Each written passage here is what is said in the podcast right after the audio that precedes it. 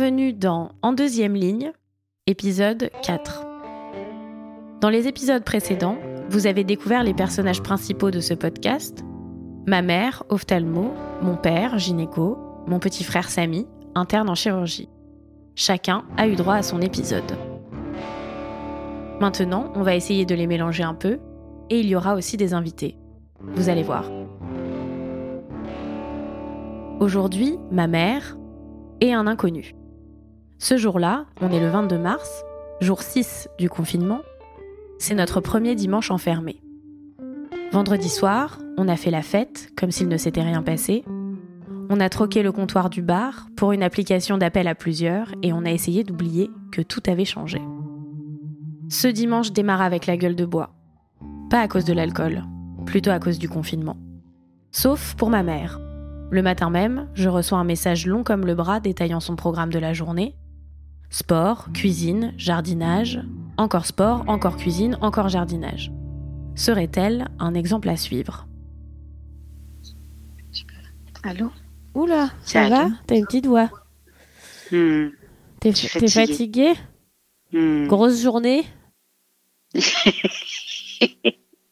Ben oui, j'ai terminé en sautant à la corde pendant 10 minutes.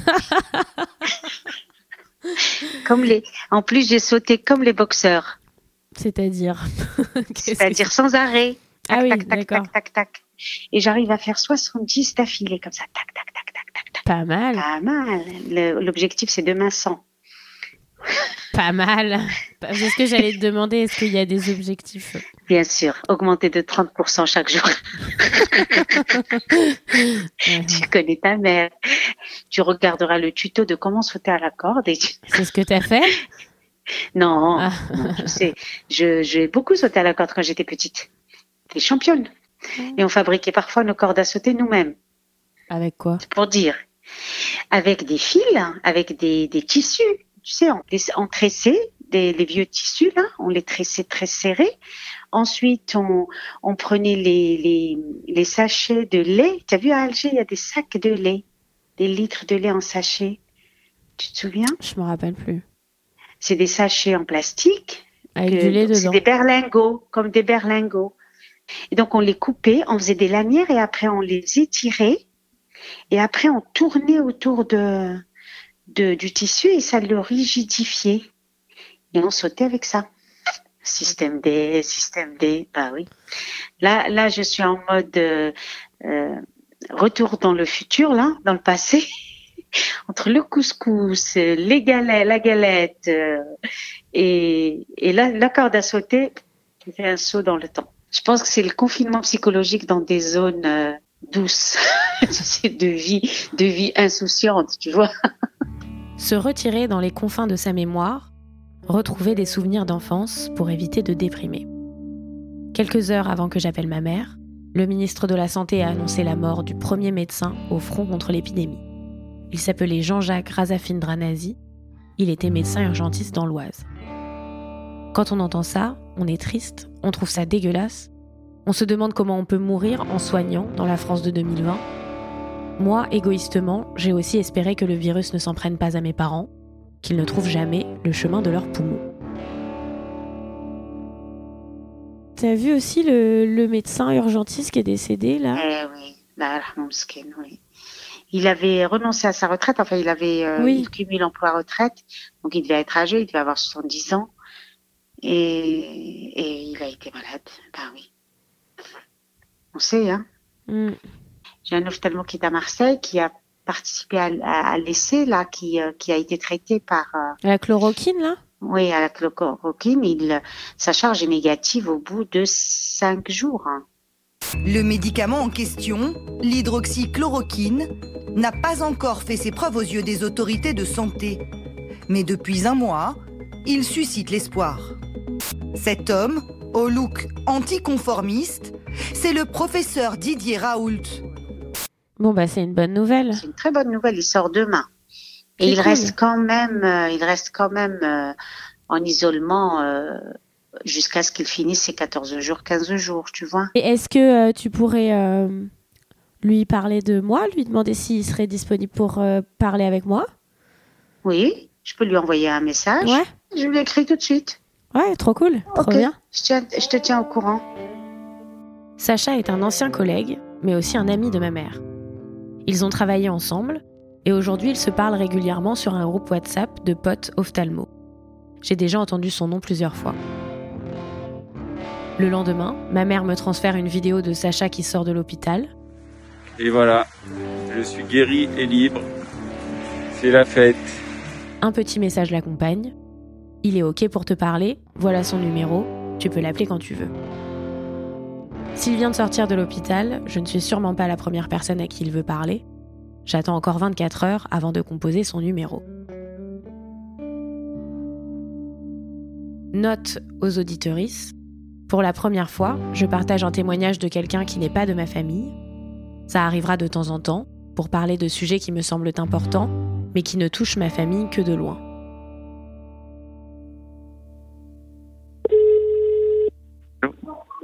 Allô, oui, bonjour. C'est Célia, Bonjour. la Ah, fille bonjour, du docteur Obram. Oui, Vous allez bien? Ça va très bien. Vous êtes de retour chez vous? Euh, non, je suis à l'hôpital. Là, j'étais en consultation, mais j'ai fini.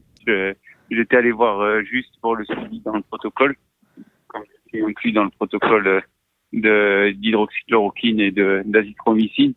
Du coup, on a des contrôles réguliers. D'accord. Et là, je m'étais rendu euh, au contrôle. Et vous devez faire ça euh, de façon régulière? Ben, on doit faire ça à peu près tous les deux jours.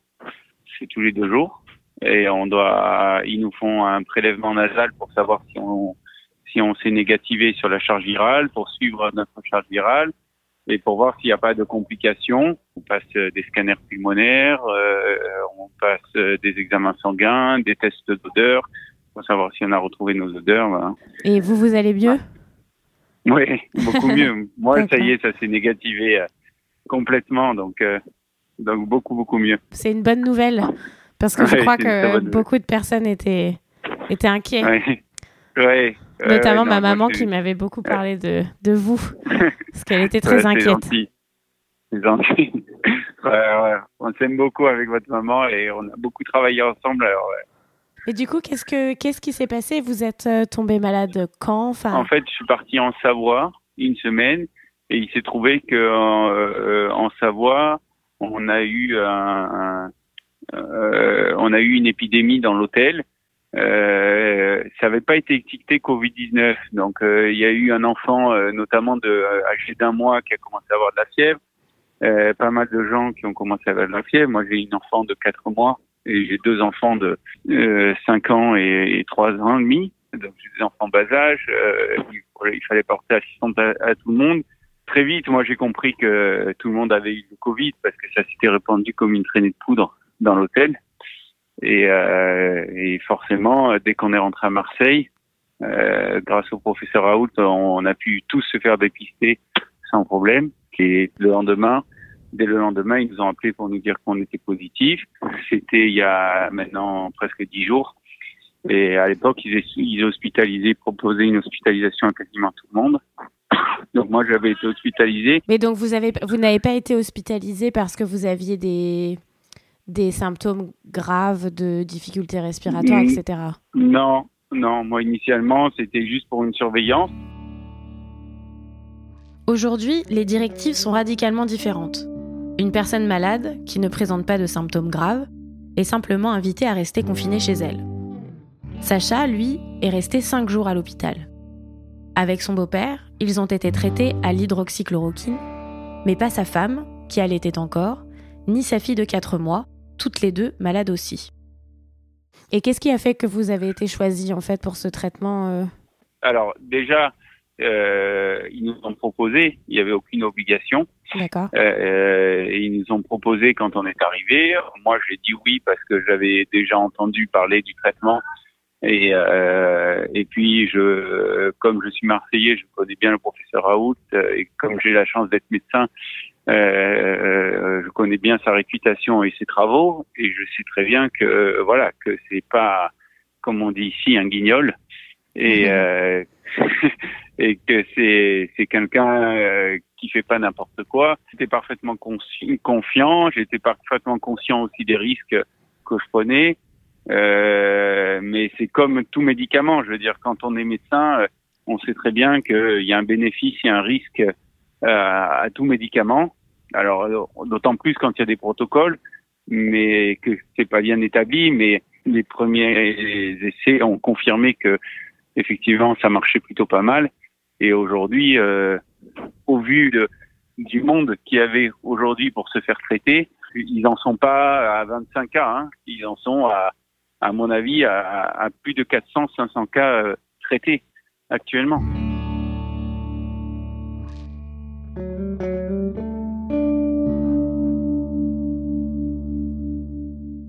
Ici, les choses se passent de façon scientifique. Elles se passent pas de façon euh, euh, n'importe comment. Tous les médicaments ont des effets secondaires. Et d'ailleurs, en, en français, on appelle ça des médicaments. En anglais, on appelle ça des drugs, des drogues. C'est les drogues, c'est vraiment un bénéfice-risque. Chaque drogue que l'on donne aux patients doit faire l'objet d'une étude bénéfice-risque et ça n'a jamais zéro risque. Cette discussion a eu lieu le 24 mars, jour 8 du confinement. Depuis quelques jours, on entend beaucoup parler de l'hydroxychloroquine. Tout le monde spécule sur l'efficacité de ce traitement, sur la personnalité du professeur Raoult et la fiabilité de son étude. Ce que ni Sacha ni moi ne savons à ce moment-là, c'est que ce débat va durer de longues semaines. Au moment où je dis ces lignes, on n'en est toujours pas sorti. Je vous rassure, loin de moi l'idée de faire la pub d'un traitement à la chloroquine. Je me disais qu'on entend peu parler ceux qui ont été traités de cette façon. J'ai vu dans ce témoignage l'opportunité de leur donner une voix. Et vous, vous, vous ressentez des effets euh, secondaires euh? Aucun. Quels sont-ils déjà euh, en théorie? Alors, les effets secondaires principaux de, de, ce médicament, ils, sont, ils sont vraiment minimes. Il peut exister des nausées et des vomissements, des étourdissements, mais ils sont très rares. Euh, on nous donne pas le traitement et on nous dit allez rentrez chez vous et on se et on se voit dans 15 jours. C'est-à-dire que comme on est suivi toutes les 48 heures, s'il y a des effets secondaires, il les voit tout de suite. Il nous dose également le plaquenil dans le sang systématiquement pour savoir si on n'a pas de surdosage du plaquenil. D'accord. Et, le plaquenil, ce sont des, comprimés euh, que vous prenez tous les jours? Oui, ce sont des comprimés qu'on prend trois fois par jour. Et l'azithromycine que j'ai pris pendant cinq jours. C'est quoi ce deuxième médicament? L'azithromycine, c'est un antibiotique classique un macrolide qui est, qui est des antibiotiques qui sont très très très très fréquemment euh, euh, donnés et qui a une propriété euh, antivirale. Bon, après, moi, je suis pas virologue, hein, je suis co-ophtalmo, mais... Et vous avez une date de fin de traitement? Oui, on a une date de, fin de traitement, c'est dans 8 jours. C'est 15 jours de traitement. Même si euh, vous êtes désormais euh, négatif au test Oui, parce qu'il se pose la question de savoir si c'est une réduction de la charge virale, et donc le virus peut repartir si on arrête le traitement, ou si euh, on négative complètement. Là, nous sommes nous sommes plus contaminants, ça c'est sûr. D'accord. En revanche, est-ce que la question elle est de savoir si on arrête le traitement, est-ce que ça peut repartir? Et donc c'est pour ça qu'on continue le traitement pendant 15 jours. Merci et puis euh, bah, bon rétablissement à, à, votre famille.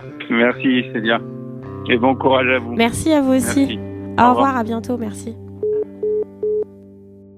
Sacha est aujourd'hui guéri du coronavirus. Sa femme et sa fille aussi. Le nom du professeur Raoult, lui, est encore dans tous les journaux, papier comme télévisé, sur tous les plateaux, sur toutes les radios. Et deux semaines après ma discussion avec Sacha, le président Macron rendra même visite au virologue dans son institut marseillais.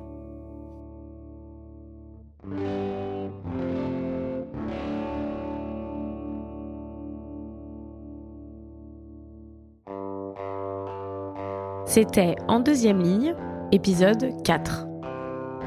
Merci à Boris Balducci pour la technique, à Nicolas Traîneau pour les conseils, à Emmanuel Ponty pour la musique, et merci à vous de l'avoir écouté.